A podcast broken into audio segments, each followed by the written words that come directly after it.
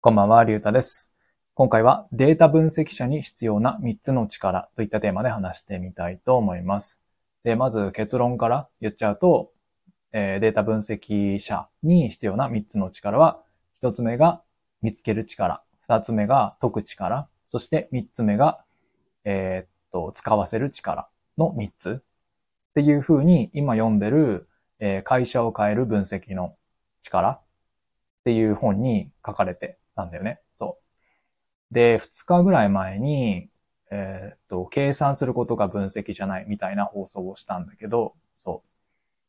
なんかこうデータ分析っていうと何か難しい計算をすることがなんかデータ分析だと思いがちだけど、そうではなくって、えデータ分析っていうものは、え意思決定に役立つようにデータをえーっと、引っ張ってきたりとか、データを使えるような状態にすることが、まあデータ分析なんだよっていう話をしたんだよね。そう。で、それもまあ、今回のこの本の、えー、中に書かれてたことではあるんだけど、そうそうそう。で、まあ、えー今の時代だったら会社はもちろんだけれども、えーっと、個人レベルでもデータを分析する機会っていうのはものすごい増えた。えっ、と、ブログとか、YouTube とか、あとは SNS とか、そうそうそう。だからまあデータっていうものとは、こう切っても切り離せぬ関係になった。うん。で、じゃあその意思決定をするために、えー、まあデータを分析していかなきゃいけないわけだけど、じゃあそれで、まあどういう力が必要なのかってことになるじゃん、次は。そう。で、その力っていうのが、その最初にも言った3つの力。えっ、と、見つける力、解く力、使わせる力。うん。で、まあ、一つ目の、えー見つける力っていうのは、うん、まあ、その何？データ分析の目的っていうか、えーデータ分析っていうのは意思決定に役立てるために使う、やるもの。だから、どこに問題があるのかっていうのをまず見つけなきゃいけない。そうそうそう。だから、まずデータを分析する人にとって必要なのが、そのじゃあどこの、うん、どこでこう問題が起きているのかっていうのをしっかりと見つけないといけない。うん。それが一つ目の力。そう。で、二つ目が解く力。やっぱり、うーん、なんだろうね。えっと、計算が全く必要ないっていうわけではなくて、まあ、どういう変数、どういう数字を使えば、その一つ目の力で、こう何か問題に対して、こう、どこに問題があるかっていうのを見つけたわけだから、それに対して解決できるのかっていうことを、まあ、数字を使ったり、まあ、計算式を用いて、こう解いていかないといけない。そう。まあ、計算は全く必要ないっていうわけじゃないから、しっかりとそれを解いていくっていう力も必要になる。それが二つ目。そして三つ目が、まあ、使わせる力なんだけど、まあ、これは、会社の場合とかは、まあ、に使うというか、まあ、必要になる力だと思うんだけど、まあやっぱりその数字をさ、えー使って、まあ、ここで問題が起きてたので、こういうふうに改善してくださいみたいな。その一つ目の力、見つける力と二つ目の、えー解く力で、えーこういう問題がありました。で、え数字を使って、え解いてみたら、ここをこういうふうに改善すれば、え治るだろうっていうか改善されるだろうという見込みが立ちましたってなったとしても、それを、じゃあ実際に、その意思決定者だったりとか、何かこう、何？プロジェクトを動かしている人たちとかさ、に対して、うんと、そのデータというものを使ってもらわないといけないからさ。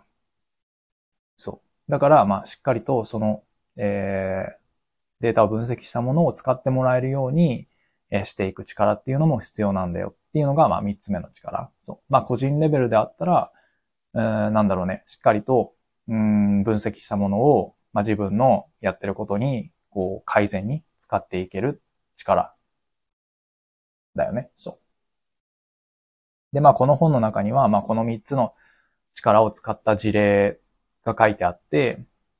まあ、なんだろう、事実をもとにした架空の話、架空の会社の話ではあるんだけど、そう。で、まあ何か、えー、なんだったっけな、アイスクリームを売っている会社がありましたっていう話があって、でもその、えー、アイスクリーム会社が抱えてた問題としては、その、なんだろうね、時期とか、その気候とか、えー、天気とかによって、こう、えっ、ー、と、在庫が、うんと足りなかったりとか、逆に在庫を仕入れすぎてしまって、えっ、ー、と、売れなかったり、売れ残ったりとか、だから廃棄するようになっちゃったりとかして、その在庫の、なんていうのこの仕入れに対して問題が起きてたらしいんだよね。そうそうそう。で、せっかく売れる機会があるのに在庫を少なく仕入れちゃって、えー、なんていうのかな、すぐ売り切っちゃって、まだ買いたい人はいたのに、売ることができなかったっていう損失と、えっ、ー、と、仕入れすぎちゃって、えー、在、えっ、ー、と、なんていうの、在庫抱えすぎちゃって、捨てることになっちゃったから、そこで生じた損失によって、まあ、莫大な、こう、機械損失というか、そういう損失が生まれちゃってた、みたいなんだよね。そう。っていうのを、まあ、まず見つける力で見つけましたと。そう。で、プラス、うんと、その何に、なんていうのかな、その在庫が足りない問題と在庫余らせちゃう問題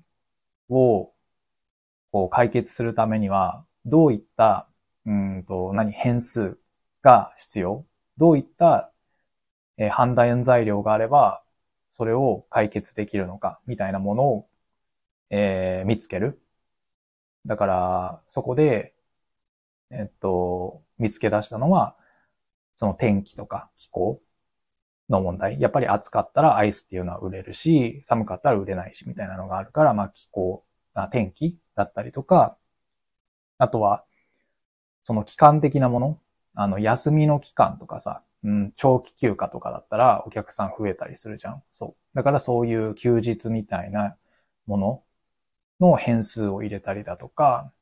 あと、まあ他にもいろ、いくつかあったんだけど、そうそうそう。まあそういうふうな、なんていうのかな、その在庫を仕入れるために必要な要素をこうピックアップして見つけ出した。っていうのがまず一つ目の見つける力で行われたんだ。らしいんだよね。そう。で、二つ目の力は、まあ解く力。だからその見つけた変数を使ってこう計算式に当てはめて、えー、っと、計算する。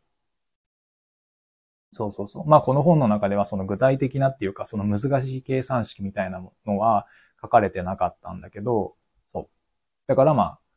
一つ目でその見つけたその要素を使ってまあ計算式を組み立てて、それによって、うんと、